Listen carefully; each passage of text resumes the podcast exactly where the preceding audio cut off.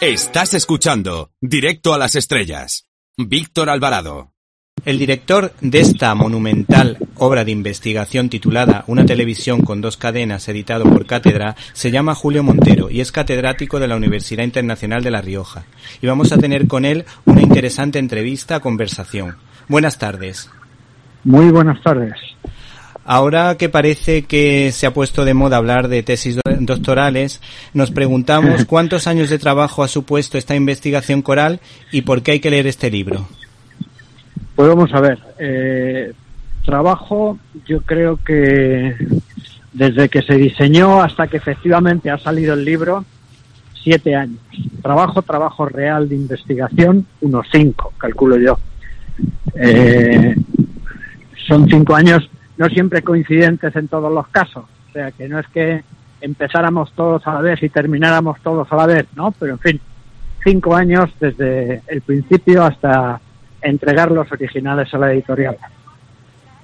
Trabajo coral porque eh, estudiar la programación y los programas de televisión española en un periodo de tiempo que va desde el año 56 hasta el año 90, pues eso o se divide entre gente que sabe, entre gente especialistas, que o bien saben de los programas o bien saben de las épocas, o uno acaba haciendo, es decir, si yo mismo me hubiera puesto en eso, hubiera hecho muy bien las cosas que mejor conozco, ¿no? Pero otras cosas hubieran sido una chapucilla, ¿no? Y lo que queríamos era hacer un libro que sirviera no solo a los investigadores, sino a la gente común, a la gente corriente, que tiene sus recuerdos sobre sus programas de televisión, especialmente de la infancia, pues para acudir y ver cómo de verdad se hicieron, qué importancia tuvieron, quién estuvo detrás de ellos, si era en la época de Franco, pues qué influencias tenía o no la política, o en la transición, o en la época socialista, en fin, que había que dividir para que la cosa fuera asequible a mucha gente por un lado y seria por otro. Por otra parte, tengo que decir que este libro cuenta las luces y sombras del franquismo, la transición y las etapas del PSOE y la UCD con bastante objetividad. Me ha llamado la atención de cómo todas estas etapas, de alguna manera o en todas estas etapas, se intentaba dirigir a los españoles. ¿Los medios de comunicación son claves para transmitir una idea?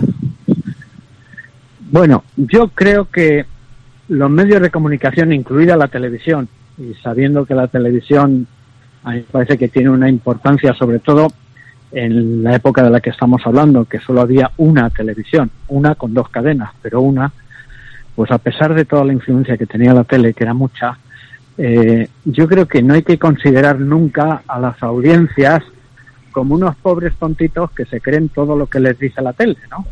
¿Eh? ¿Influye la televisión? Pues sí, es verdad, influye. Ahora, la gente tampoco es tonta. La gente cuando veía un telediario en la época de Franco sabía lo que estaba viendo. Sabía que estaba viendo propaganda del régimen, como cuando lo ven ahora, o como cuando lo veían con la UCD, que pasamos de que nos contaban las excelencias de no tener la democracia en los años 65 y 66 a la necesidad de tener la democracia en el año 78, ¿no? Y que lo decían casi las mismas personas, ¿no? Yo creo que que la gente no es tonta, ¿no? Y que la gente de la tele está más a gusto viendo unas cosas que otras y todos tendemos a creernos más las cosas que ya nos creemos y tendemos a desconfiar de las cosas de las que desconfiamos. Las diga la tele o las diga quien las diga, ¿no? O sea que yo en esto quiero dar un punto de confianza, me parece, a los públicos españoles que veían la tele. Me parece, ni éramos tan tontos ni somos tan tontos, me parece. Me parece muy inteligente por su parte, pero eh, tratando de ser más o menos objetivo, aunque que yo creo que en esto es difícil, ¿cuáles fueron los mejores directores de informativos, los mejores informadores en la televisión? ¿Cuál, creen, cuál cree usted a su juicio que fueron los Pues vamos a ver, a mí me parece que lo peor de la tele en todas las épocas son los informativos, porque son los programas sobre los que más intereses tiene el poder para dejarse influir.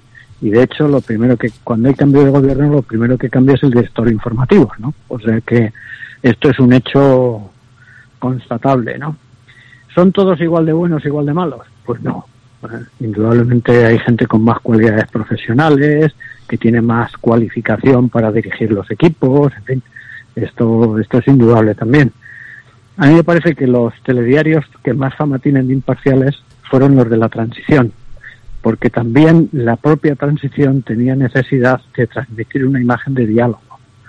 No, no solo de diálogo con la gente, ¿no? sino de diálogo entre la gente también, ¿no?